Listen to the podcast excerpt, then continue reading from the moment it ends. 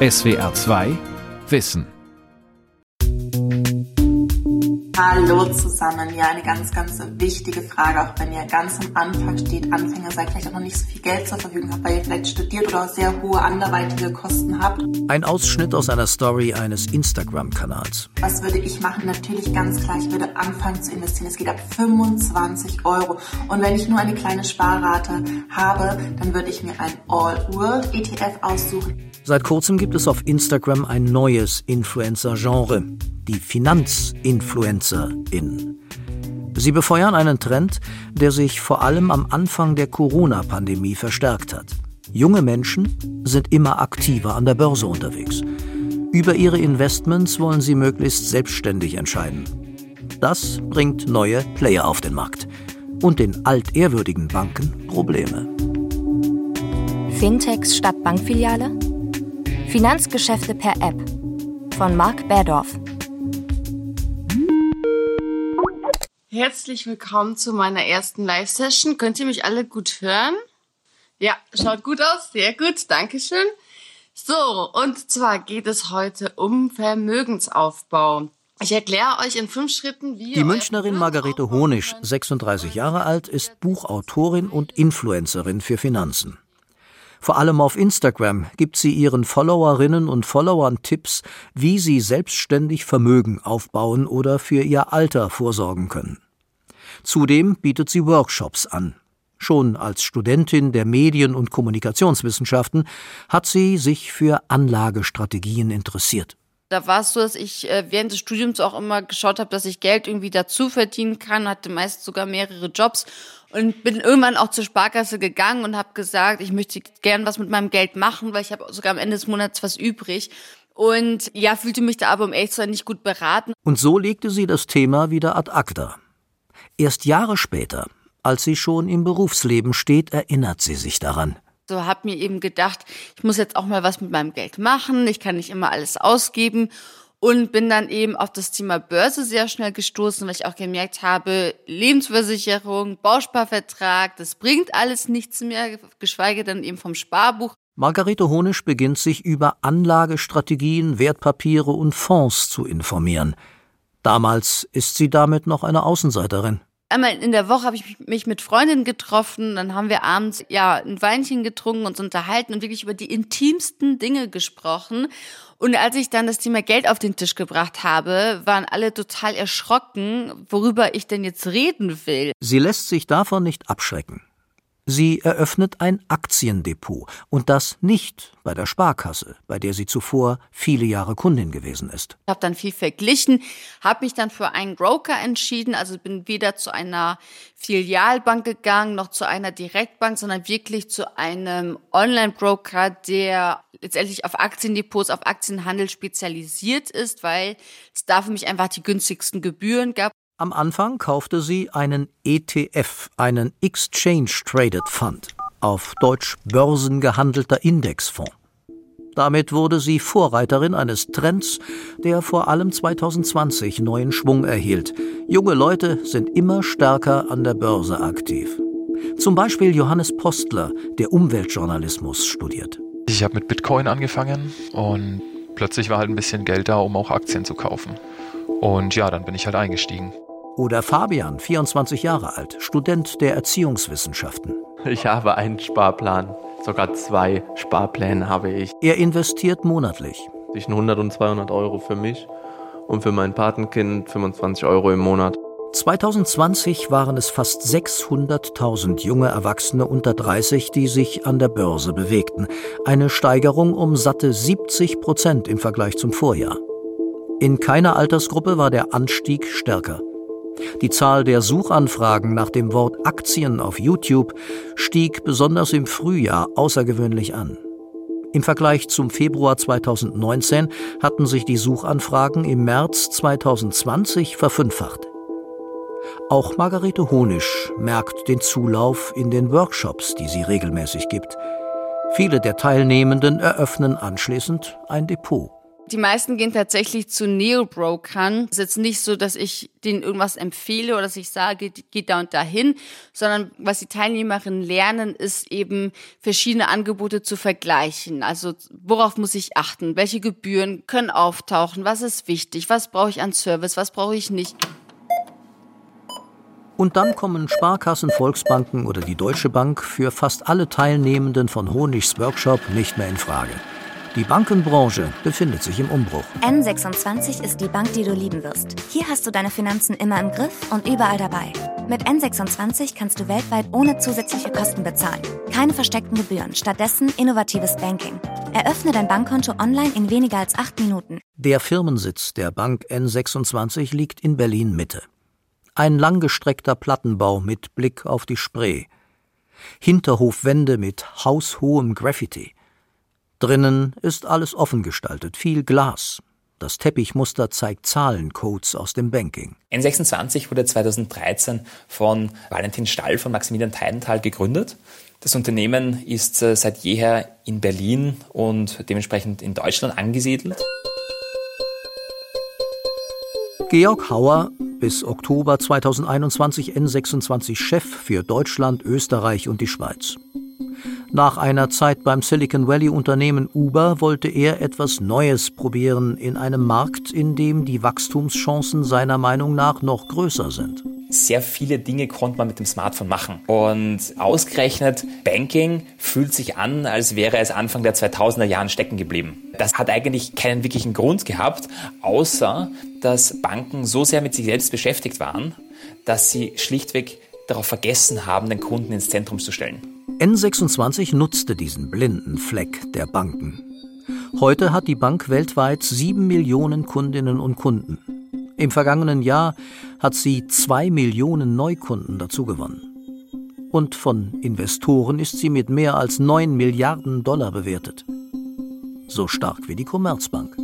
Die Kontoöffnung geht innerhalb von acht Minuten und viele Dinge, bei denen man normalerweise bei einer Bank ein Formular ausfüllen muss oder anrufen muss oder vielleicht sogar in eine Bankfiliale gehen muss, gehen bei N26 direkt auf dem Smartphone oder ihrem Desktop. N26 ist trotzdem eine reguläre deutsche Bank, denn sie hat eine deutsche Banklizenz bereits seit 2016, hat dementsprechend auch eine deutsche Einlagensicherung bis zu 100.000 Euro pro Kunde und hat auch genau dieselbe Sicherheit wie jede andere deutsche Bank. Altersdurchschnitt der Kundschaft bei N26 laut Georg Hauer 35 Jahre. Das Hauptgeschäft? Ein normales Konto. Der Kern von N26 ist das klassische Girokonto. Menschen öffnen ein N26-Konto, um zuerst einmal vielleicht die digitalen Ausgaben wie zum Beispiel Amazon oder Netflix darüber zu bezahlen. Danach nutzen es viele bereits in stationären Geschäften wie zum Beispiel Rewe oder Aldi und dann übernehmen Kunden immer mehr Funktionen darauf, bis hin dann zum klassischen Gehaltskonto. Für den Kunden und die Kundin besonders wichtig die N26-App, auf der sich von der Überweisung bis zum Versicherungsabschluss alles regeln lässt. N26 ist selbstbewusst und ehrgeizig. Auf der Website nennt sich das ehemalige Start-up jetzt schon die beste Bank der Welt. Dafür setzt sie vor allem auf Privatkunden. Firmenkonten spielen kaum eine Rolle. Dieser Privatkunde ist in der Vorstellung der Bank selbstbewusst, eigenständig, informiert und oft männlich. Also die Gründe, warum ich da weggegangen bin, die kann ich nicht mehr an einer Hand abzählen. Johannes Postler erzählt, warum er seine Sparkasse verlassen hat. Angefangen mit Depotführungsgebühren, 2 Euro im Monat für das Aktiendepot oder 3 Euro. Dann die Tradinggebühren, 10 Euro pro Kauf, 10 Euro pro Verkauf, auch viel zu hoch. Dann die Kundenberater, also bei denen mal einen Termin zu kriegen, da kriegst du wahrscheinlich schon leicht ein Gespräch mit dem Papst. Man muss immer quasi so betteln um irgendwelche Termine. So ist Johannes Postler zu einer Online-Direktbank gewechselt. Da gibt es so viele, so viele gute Online-Direktbanken mittlerweile, wo man dann einfach telefonisch auch immer jemanden erreicht, wo man einfach auch recht leicht in seine Konten reinkommt, die auch recht schön übersichtlich sind. Dazu kämen noch die deutlich besseren Konditionen. Deswegen macht Johannes Postler seine Investitionen seit einigen Jahren komplett selbstständig. Wir wollen Menschen das Selbstvertrauen über ihre Finanzen zurückgeben. Wir drücken Dinge sehr einfach aus. Ja, Banking ist eine sehr komplexe Sache, aber das muss für Kunden gar nicht so aussehen. Auch ein Auto ist eine sehr komplexe Sache und trotzdem kann fast jeder Deutsche und jede Deutsche mit dem Auto fahren. Georg Hauer von N26, das sich bislang durch Investoren finanziert. Profitabel ist die Bank nicht, anders als zum Beispiel die Deutsche Bank, die im ersten Halbjahr 2021 nach Steuern 1,9 Milliarden Gewinn gemacht hat. Auch N26 soll schnellstmöglich profitabel sein. Wir haben drei Umsatzströme, die sind, existieren auch in traditionellen Banken. Der erste ist die sogenannten Händlergebühren. Das heißt, wenn man bei Rewe oder Aldi oder bei Lufthansa mit seiner N26-Karte zahlt, bezahlt der Händler eine ganz kleine Gebühr an Mastercard oder Visa und wir bekommen einen ganz kleinen Anteil davon, nämlich 0,2 Prozent. Für den Kunden ist das aber kostenlos.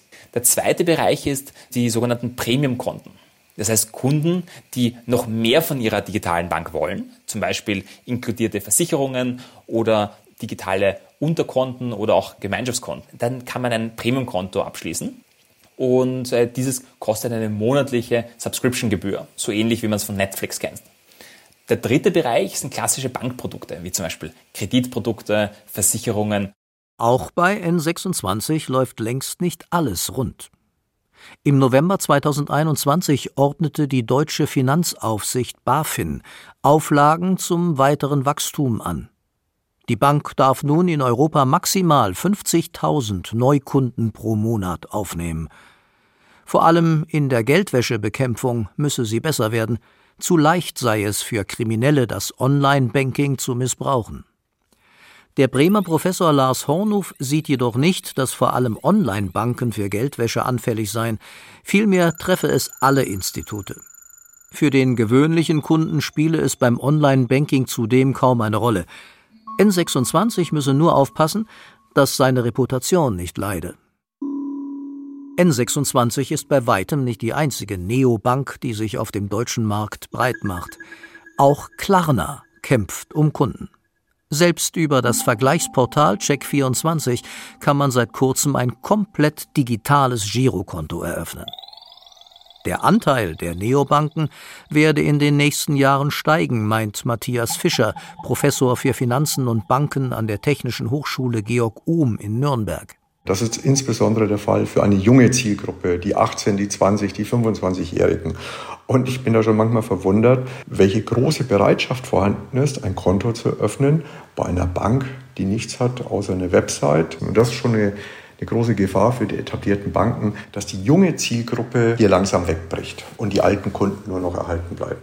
Zwar hätten sich die Banken in Deutschland laut Fischer jahrelang auf ihren Erfolgen ausgeruht, doch dass sie oft im Kampf um die junge Kundschaft den sogenannten Fintechs, also Start-ups und Unternehmen im Finanztechnologiesektor, hinterherliefen, habe auch strukturelle Gründe. Man hat ja auch eine große Infrastruktur, die man bezahlen muss. Man hat Filialen, man hat Mitarbeiter und die müssen auch bezahlt werden. Die Fintechs starten klein als Technologiebude mit fünf Mann oder auch mit zehn, zwanzig Mann. Die Fintechs sind mit Wagniskapital finanziert und dadurch können die Fintechs einerseits größere Risiken eingehen und teilweise haben die Fintechs auch einen längeren Atem, weil der Venture Capital Investor vielleicht erst die Gewinne erst in fünf bis sechs Jahren erwartet.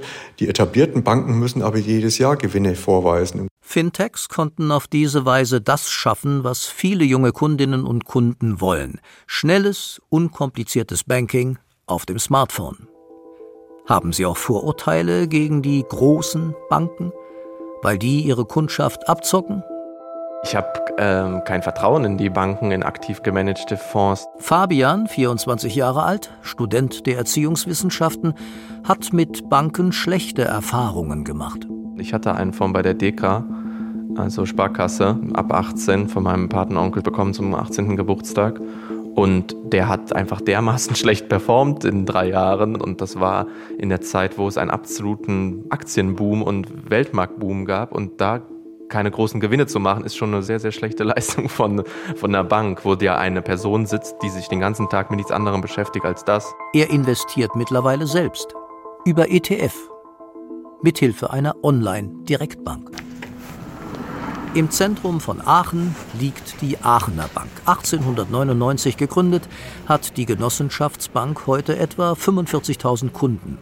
Im Vorstand ist Jens Ulrich Meyer, der die Tradition schätzt. Also ich komme aus einer Bankerfamilie und habe dann Ende der 80er Jahre, ja ich will schon fast sagen, aus Trotz gesagt, ich mache jetzt das gleiche wie mein Vater. Natürlich hat auch Jens Meyer viele der großen Veränderungen im Bankensektor in den vergangenen Jahren wahrgenommen. Unsere Kunden sind heute, nennen wir es mal Stichwort World Wide Web, deutlich informierter als noch vor Jahren. Das hat durchaus Vorteile, wenn man dann viel mehr auf Augenhöhe miteinander spricht und gemeinsam nach passgenauen Finanzlösungen sucht. Aber vielfach beobachten wir dabei eben auch, und das ist vielleicht gerade auch eine Folge des immensen Informationsangebotes, den zunehmenden Wunsch nach Einfachheit. Denn am Ende des Tages will der Kunde nicht das eine oder andere Finanzprodukt abschließen. Es ist nicht Selbstzweck, sondern nur Mittel zum Zweck zur Erfüllung seiner eigenen finanziellen Wünsche. Auch die Kundschaft der Aachener Bank nutzt inzwischen vor allem hauptsächlich das Online-Banking, das die Bank anbietet. Das machen wir natürlich nicht selbst, da baut nicht äh, jeder seine eigene App, sondern das machen wir im großen genossenschaftlichen Finanzverbund. Aber auch das unterliegt natürlich einer, einer ständigen Veränderung. Und so stellen wir gerade aktuell unseren Kunden ein modernisiertes Online-Banking mit deutlich erweitertem Funktionsumfang und einem anderen, wie sagt man das heute so schön, Look and Feel zur Verfügung. Jens Meyer und der gesamte Vorstand haben sich viele Gedanken darüber gemacht. Was zeichnet die Aachener Bank im Gegensatz zu den neuen, schnellen Konkurrenten aus? Ich glaube einfach, unser Alleinstellungsmerkmal ist da die Individualität. Wir sind vor Ort und sind da, wo unsere Kunden an der Stelle sitzen. Und wir können an der Stelle nicht nur standardisierte Lösungen anbieten. Da können wir im Preiswettbewerb ehrlicherweise auch gar nicht mithalten. Wer nur auf der Suche ist nach, ich darf es mal so nennen, Schnäppchen, der wird dann gegebenenfalls auch die Einschränkungen, die er bei standardisierten Produkten im Internet, bei Neobrokern, bei Internetbanken hat, vielleicht dann auch zufrieden sein. Internetanbieter machen Banken überall Konkurrenz. Auch zum Beispiel bei den privaten Krediten, die nicht nur für die Aachener Bank ein großes Geschäft sind. 2020 belief sich die Summe der an Privatpersonen in Deutschland vergebenen Kredite auf 1,3 Billionen Euro. Viele dieser Kredite sind Immobilienkredite.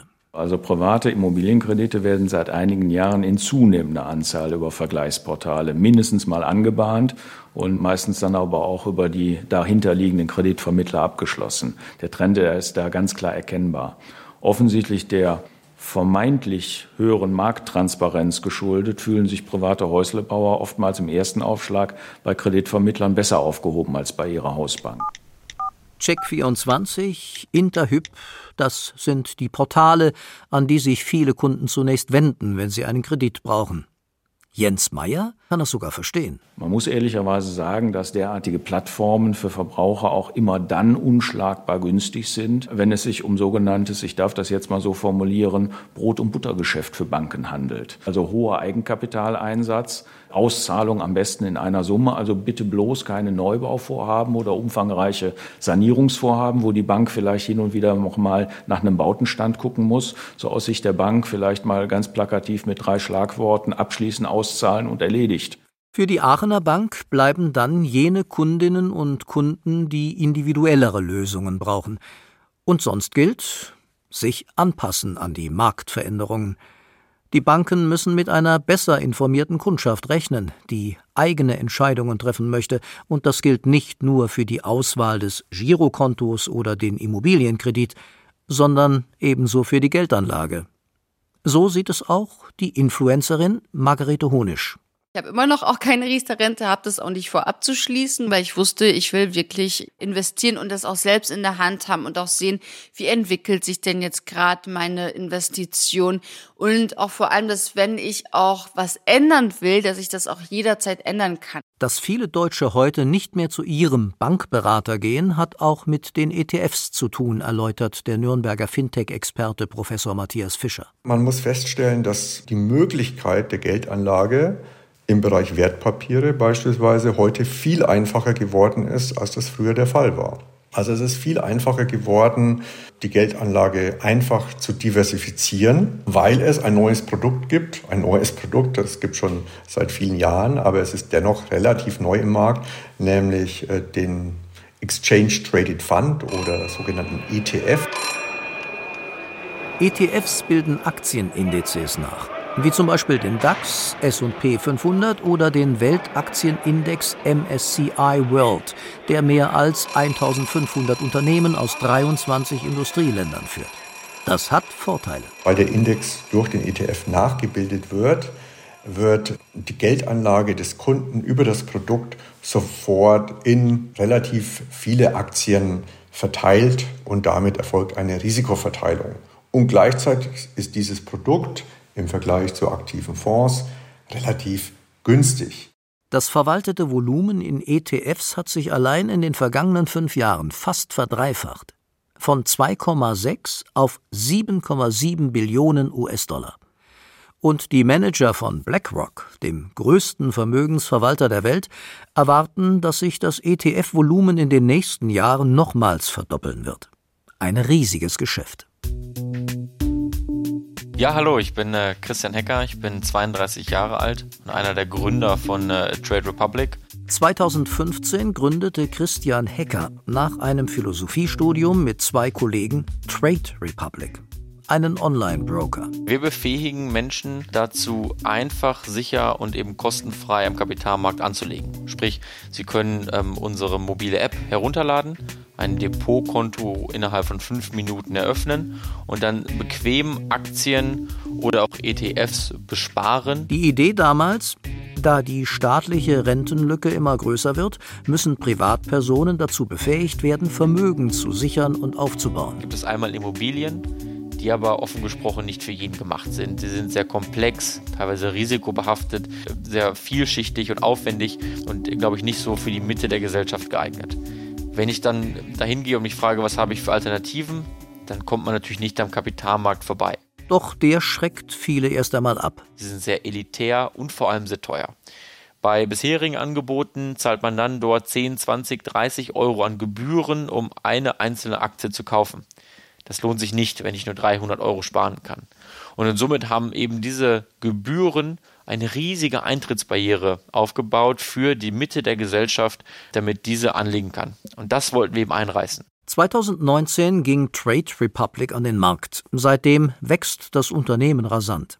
Eine Million Kunden hat das Fintech mittlerweile. Dabei nutzt es auch den ETF-Boom. Heute sind ETF-Sparpläne bei uns das absolute Kernprodukt, ja, das Millionen von Menschen nutzen. Ja, wir haben heute eine Million Kunden und ich kann hier sagen, wir haben mehr Sparpläne als Kunden. Die Hälfte der Trade Republic Kunden habe vorher noch nie eine Aktie besessen, sagt Christian Hecker. Bei Trade Republic können Sie nun zum Beispiel ETFs kostenlos besparen. Ja, ich glaube, dass wir in Europa in den letzten 10, 20 Jahren ja eigentlich gesehen haben, dass der Kapitalmarkt so ein Elitenprodukt ist. Das heißt, wenn man sich dort Menschen vorstellt, die haben dann irgendwelche teuren Anzüge an, fahren in schicken Autos und das ist eine Fähigkeit, die Sie und ich nicht haben, erfolgreich an der Börse zu sein. Das wird zumindest immer suggeriert. Wenn ich aber die Zahlen der echten Menschen sehe, die unsere Plattform nutzen, dann ist es ganz, ganz weit weg davon entfernt. Trade Republic soll trotz seiner Niedrigschwelligkeit keine Plattform für Zocker sein sondern eine für Sparer, die langfristig ihr Geld anlegen wollen. Ich glaube, der wahre Konkurrent ist das Sparschwein. 85 Prozent der Deutschen legen ihr Geld nicht am Kapitalmarkt an. Und wenn sich das verändert, dann ist Platz für mehrere Unternehmen äh, in diesem Markt. Wir streben dazu auch eigentlich eine Koexistenz mit den etablierten äh, Banken an. Und äh, da arbeiten wir auch schon an verschiedenen Stellen eben mit der etablierten Bankenindustrie zusammen. Auch die Influencerin Margarete Honisch legt über einen Online-Broker an. Bei vielen anderen Banken wäre das gar nicht möglich gewesen. Zum Beispiel bei der Aachener Bank, bei der Jens Meyer zum Vorstand gehört. Wir können ähm, eine Nachfrage nach ETF an dieser Stelle einfach nicht bedienen. Das kann man sich nicht leisten. ETFs, die meist kaum Gebühren kosten, sind zu günstig für die Aachener Bank, als dass sich ein Verkauf lohnen würde. Was sie stattdessen anbietet, aktiv gemanagte Fonds, für die der Kunde dann höhere Gebühren zahlen muss. Wir sind einfach an dieser Stelle der festen Überzeugung, dass professionelles Management natürlich nicht kostenlos sein kann, aber sich langfristig in der Performance durchaus auszahlt. Das ist das Argument vieler Banken und Versicherungen, die ihren Kunden Fonds verkaufen wollen. Auf lange Sicht würden aktiv gemanagte Fonds mehr Geld einbringen als ETFs, weil die Manager der Fonds direkt auf Veränderungen reagieren können. Wissenschaftlich ist das nicht haltbar. Indizes performen im Schnitt besser. In den vergangenen 15 Jahren haben mehr als 80 Prozent der aktiv gemanagten Fonds schlechter performt als vergleichbare Indizes. Eine Filiale in der Eifel. An den Schaltern stehen Berater, an den Fensterscheiben kleben Immobilienangebote. Wie lange wird es Filialen wie diese noch geben? Bankenexperte Professor Matthias Fischer. Auch wenn das der Fall ist, dass weniger Leute in die Filiale möchten, wollen viele Menschen nicht völlig auf Filialen verzichten, weil sie in einer Notsituation die Möglichkeit haben möchten, einen Menschen zu sprechen, in eine Filiale zu gehen. Und das ist auch der große USP der Filialbanken, dass sie die Möglichkeit bieten, auch in einer Notsituation oder für den einmaligen wichtigen Immobilienkredit auch eine Filiale zu besuchen. Seit 2009 wurden rund 30 Prozent der Filialen in Deutschland geschlossen. Die Wirtschaftsberatung PwC geht davon aus, dass schon 2023 von den heute 60.000 Bankfilialen in Europa nur noch etwa 30.000 übrig bleiben werden. Für die Aachener Bank spielt die Filiale trotzdem auch in Zukunft eine Rolle. In unserer Philosophie ist die Filiale elementarer Bestandteil, weil sie eben Basis unseres Geschäftsmodells ist. Aber Filialen werden sich schon verändern. Unsere Filiale der Zukunft wird zunehmend ein Ort der Begegnung zwischen Berater und Kunde sein. Da reden wir über Dinge wie eine vertrauensvolle Atmosphäre, vielleicht ein, so, so eine Art Wohlfühlcharakter. Die Filialen und ihre Banken werden sich verändern. Denn Konkurrenz droht nicht nur von kleineren Fintechs, weiß Professor Matthias Fischer. Wenn wir wissen möchten, welche Entwicklungen im Bereich Fintechs möglich sind, dann können wir den Blick einerseits in das Silicon Valley werfen, aber noch besser, wir schauen nach China und dort sehen wir die Möglichkeiten, die bei uns vielleicht mal eintreffen in fünf Jahren. Dort sehen wir diese Möglichkeiten schon heute. In China äh, gibt es eine App, die heißt Alipay. Diese App ermöglicht eben nicht nur eine Bezahlfunktion, sondern innerhalb dieser App können Sie auch Geld anlegen, Sie können auch eine Finanzierung durchführen. Also Sie haben sozusagen All-in-One in einer App und diese App führt Sie durch Ihr Leben und begleitet Sie in Ihrem Leben. Eine solche App in Deutschland, das ist klar, würde auch die Fintechs vor Probleme stellen. SWR 2 Wissen Fintechs statt Bankfiliale Finanzgeschäfte per App von Marc Berdorf. Sprecher Volker Risch. Redaktion Sonja Striegel. Regie Günter Maurer. SWR 2 Wissen. Manuskripte und weiterführende Informationen zu unserem Podcast und den einzelnen Folgen gibt es unter swr2wissen.de.